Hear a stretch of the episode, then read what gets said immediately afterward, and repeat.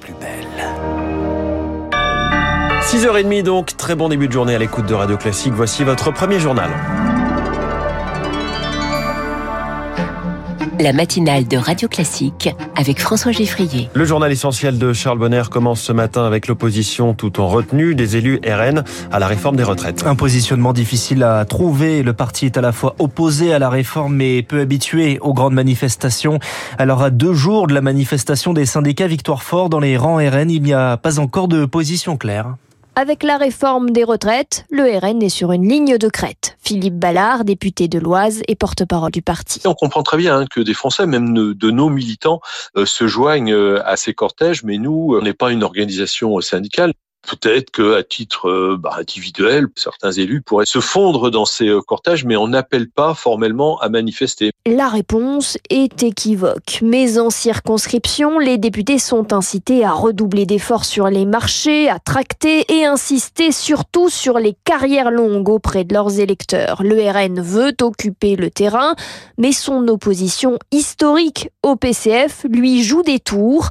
Jean-Yves Camus, directeur de l'Observatoire des radicaux C'est dans la culture de cette famille politique de voir dans le monde syndical une mouvance, un féodé au Parti communiste. Et du coup, aujourd'hui, il se retrouve effectivement dans une posture compliquée. Pour détourner le regard des cortèges, le parti veut mettre les projecteurs sur l'Assemblée, où le groupe de députés va dérouler le programme de Marine Le Pen en matière de retraite. Une opposition qui rejoint celle des Français selon un sondage Opinionway pour les échos et radio classiques. Une majorité de Français est favorable à une réforme 61%, mais pas à celle présentée, qui prévoit un départ à 64 ans et un allongement de la durée de cotisation.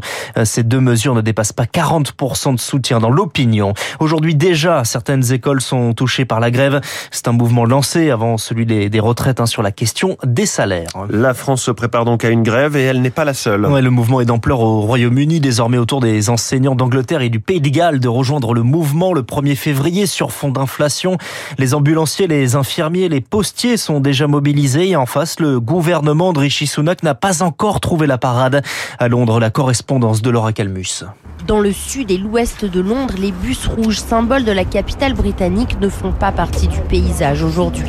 Les chauffeurs sont en grève et une centaine de lignes ne sont pas en service. Une grève parmi tant d'autres au Royaume-Uni. Au mois de janvier seulement, tous secteurs confondus, 15 jours de grève ont été annoncés, dans les transports notamment, mais dans le secteur de la santé aussi, avec un message clair. Tous réclament une augmentation de salaire face à l'inflation et de meilleures conditions de travail, comme explique le syndicat des ambulanciers. En ce moment, les conditions dans lesquelles nous travaillons ne sont pas viables pour le public. Nous n'avons pas assez de ressources, nous n'avons pas assez de personnel.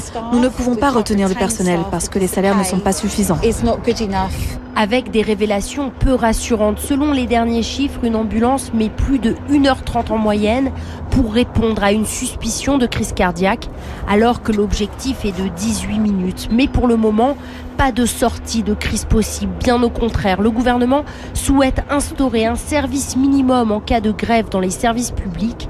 Un projet de loi qui n'a fait qu'enflammer la situation, avec des syndicats qui ont d'ores et déjà prévu une journée de grève commune le 1er février. La correspondance à Londres de Laura Calmus. Ils étaient plus de 90% des soignants en arrêt maladie dépassés par l'afflux de patients. Nous vous parlions de cette situation à l'hôpital de Pontoise. Les urgences sortent enfin de la crise. Le recrutement de 15 équivalents temps plein est acté.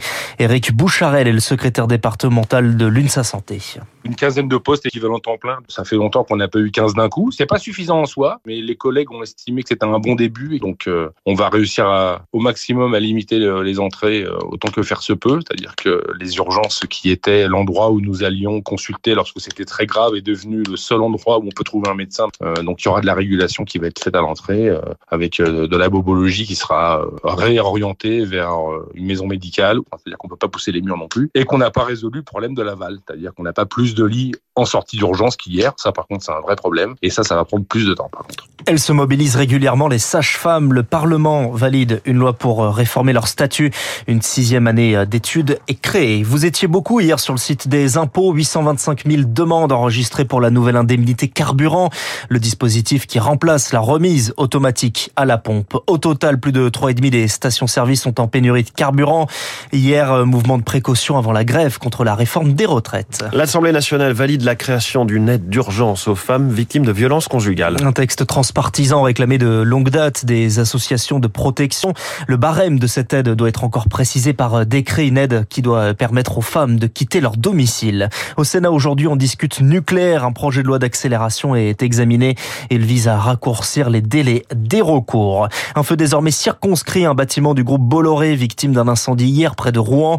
Aucune pollution n'a été détectée. On y revient dans le détail dans le journal de 7h de Lucille Bréau. Radio Classique, il est 6h36. Un groupuscule d'extrême droite devant les tribunaux. Ils se font appeler les Barjols et sont accusés d'avoir prévu l'assassinat d'Emmanuel Macron, de s'en prendre à des élus ou encore à des personnes de confession musulmane. 13 personnes comparaissent aujourd'hui devant le tribunal correctionnel de Paris. C'est un début de marché noir, un marché autour du Paxlovid, cette pilule contre le Covid développée par Pfizer, un traitement réservé aux immunodéprimés, mais des acheteurs suspects sont signalés. Ils se fournissent sans ordonnance valable pour revendre ensuite le Paxlovid à l'étranger, Rémi Pfister. Bonjour, le pack de Paxlovid est disponible. Les boîtes sont toutes complètes. Une vingtaine de boîtes de Paxlovid, 50 euros l'unité, livrées en 24 heures. Des annonces comme celle-ci fleurissent sur les réseaux sociaux, vidéos à l'appui, à destination des Chinois. Car là-bas, ce traitement antiviral manque cruellement en pleine flambée de Covid. Alors en France, certains n'hésitent pas à s'en procurer dans les pharmacies à 5 euros pour les revendre au prix fort.